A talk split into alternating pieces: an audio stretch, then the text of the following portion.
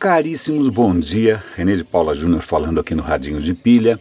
Hoje de manhã algumas coisas coincidiram. Eu abri o jornal e estava lá o, o Leandro Carnal, que ele escreve regularmente no Estadão, fazendo um artigo que, puxa, complementava um outro artigo do Estadão mais antigo ainda, que, que alguém tinha me recomendado ontem, que eu acho que até publiquei no Facebook, etc e tal. Na verdade, o Karnal estava se debruçando sobre o problema da nossa aversão tupiniquim à leitura. Ele estava tentando entender por que, que as pessoas não leem. Aí ele fala das. Na verdade, o artigo nem está tão bom assim, está um pouco rebuscado. Esse é um risco perpétuo nas coisas do canal, ele às vezes se empolga. Mas ele, ele acaba passando ali por algumas questões interessantes. E uma das que eu, que eu achei mais é, reveladoras, ou pelo menos mais provocadoras, é a ideia de que por trás da aversão à leitura não é a aversão à leitura, é uma falta de curiosidade. Né? Quem vai ler pela primeira vez é porque tem uma certa fome, tem uma certa, de uma certa curiosidade. E por que, que as pessoas não têm essa curiosidade que leva à leitura?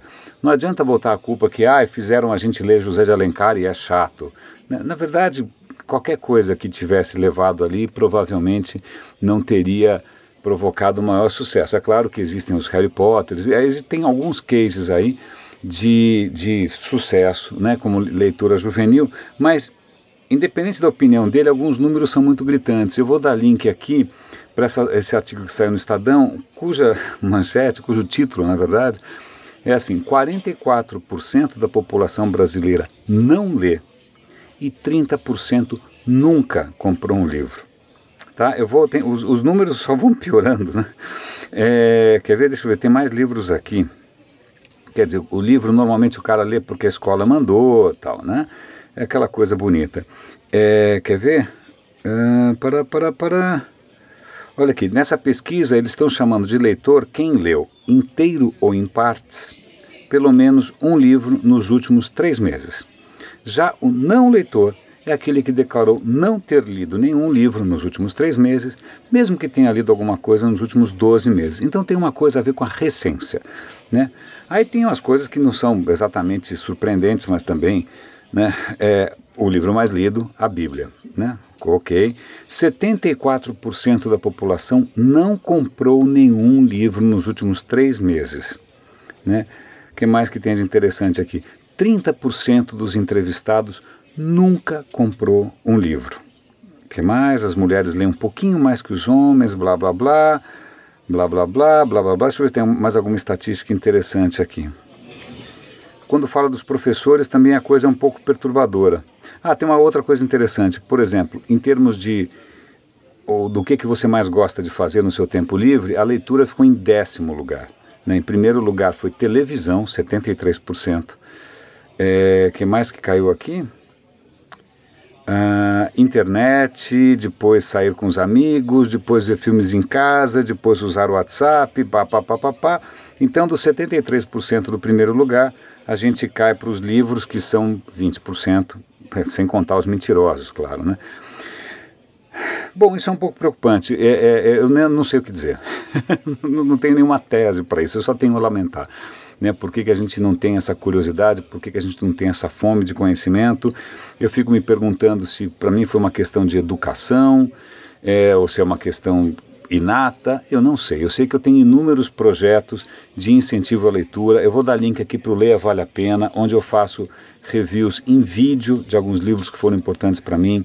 Eu criei algumas comunidades no Google Plus que não foram para frente. Eu criei um projeto Anjos da Leitura no Facebook que não vai para frente. Mas acho que em parte por causa disso. Né? Aliás, vocês querem ver os livros mais lidos aqui? É, no total, os livros mais lidos são a Bíblia, Diário de um Banana, Casamento Blindado, A Culpa é das Estrelas, 50 Tons de Cinza, ágape, esperança, o monge, o executivo. Então você pode ver que a gente não está exatamente no caminho dos mais é, promissores. Então eu sei que normalmente a gente está falando de tecnologias aqui, mas convenhamos, né? É, tem algum sistema operacional mais fascinante, né, do que a nossa mente, do que do que a gente coloca dentro, né, desse desse grande HD vazio que é o nosso cérebro. Então fica aqui, é, é, vou dar esse link para vocês lerem. Eu não sei o que fazer a respeito, aceito sugestões. É, provavelmente o que a gente pensa a respeito vai ser mais ou menos lugar comum, mas é, é bastante perturbador. Mas já que eu falei em cérebro, um artigo interessante hoje. Por que, que os seres humanos têm um cérebro tão grande?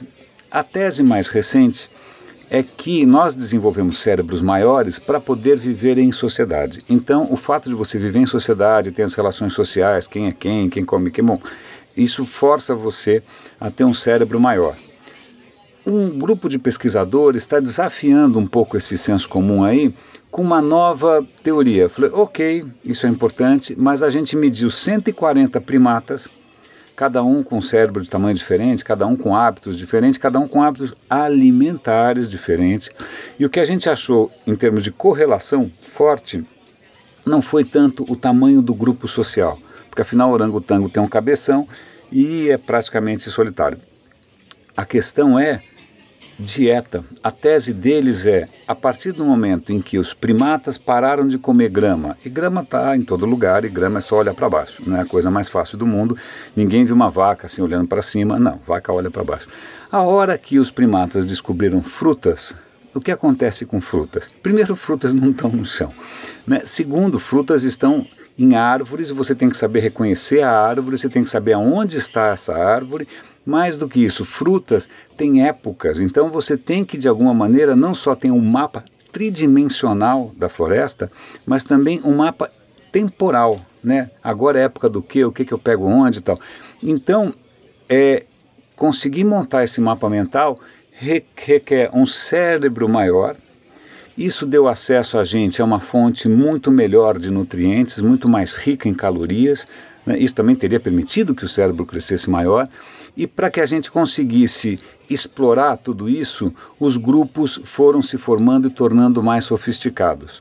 Então, esse, esses pesquisadores não estão é, descreditando, desacreditando a história dos grupos. Sim, mas eles acham que a questão da mudança na dieta, é, trouxe uma complexidade das quais o, o, próprio grupo seria consequência. É lógico que o artigo também vai lá, conversa com Dunbar, que é um, um pesquisador que todo mundo conhece, etc. e tal.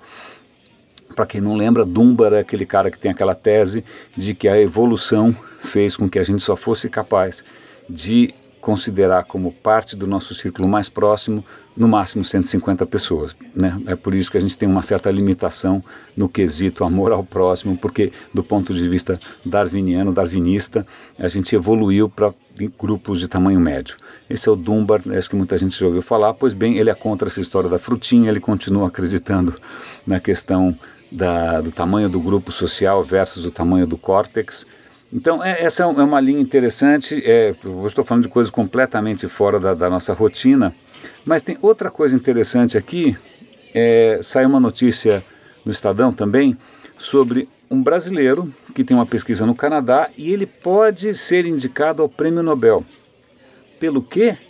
Por ter descoberto a importância da amamentação.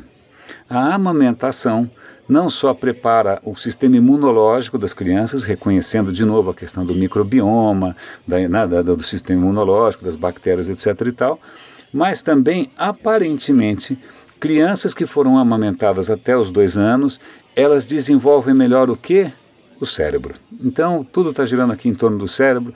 Eu não sei se falta a gente mamar mais nesse mundo para gostar um pouco mais de ler. Eu não sei qual é o problema, aceito sugestões porque eu, eu juro que eu estou fazendo o que posso e o resultado tem só confirmado as estatísticas mais, é, mais pessimistas. Bom, desculpe o desabafo, mas vamos lá levantar essa tocha. Caríssimos, grande abraço, René de Paula Júnior aqui no Radinho de Pilha